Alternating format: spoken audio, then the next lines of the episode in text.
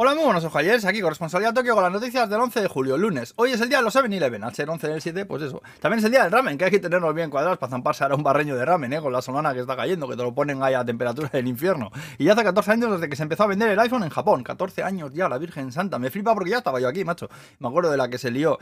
No, si es que si me pongo a mirarlo he pasado un 30% de mi vida en Japón. Habrá que tocarse los colgantes, macho. ¿Qué hago yo aquí todavía?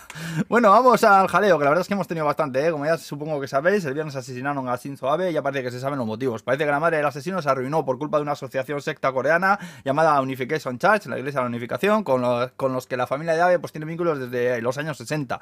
Los Moonies, que es como los llaman en América, apoyan candidatos conservadores de todo el mundo, como a Trump y también a Abe, que ha dado charlas a veces en algunos de sus eventos y tal. Parece que el objetivo principal del asesino en el meeting era miembros eh, importantes de la organización esta, que se suponía que iban a estar allí porque tienen una sede muy cerca de donde estaba dando el meeting, pero al no haber nadie, pues el asesino fue a por Abe, ala, con la intención clara de asesinarle.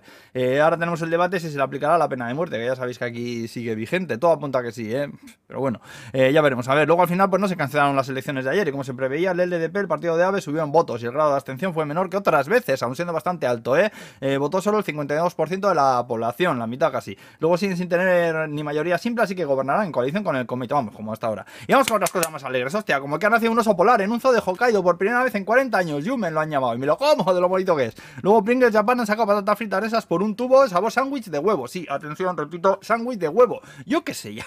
Y luego Family Mart ha sacado Famichiki, el pollo este rebozado, pero versión super spicy habanero, que te garantizan repique o al día siguiente, pone, ¿eh? He visto fotos y es, pues, bueno, pues muy rojo, macaca, que dirían aquí. Y luego la marca de ropa Light Force ha sacado camisetas de las sabandijas inmundas, ver, los Pokémon de las pelotas, nunca mejor dicho, pero que brilla, no te lo pierdas. Resulta que tienen una tecnología que han llamado Aurora Reflector, que cuando el diseño le da la luz sale brilli brilla, y tengo que decir que he flipado mucho con el efecto, ¿eh? Nunca lo reconoceré, pero he visto al pequeño cabrón amarillo se queda chispazos y más te ha gustado el diseño. Joder, esto que no salga de aquí, ¿eh? Que las camisetas de las pelotas valen caras, como a 4.000 yenes la broma, ¿eh? Mi hijo la va a querer todas. Yo odiaré siempre estas mierdas, versión oficial. Villarejo, pues estás escuchando, atiende. Odio a los Pokémon, siempre los odiaré, ¿eh?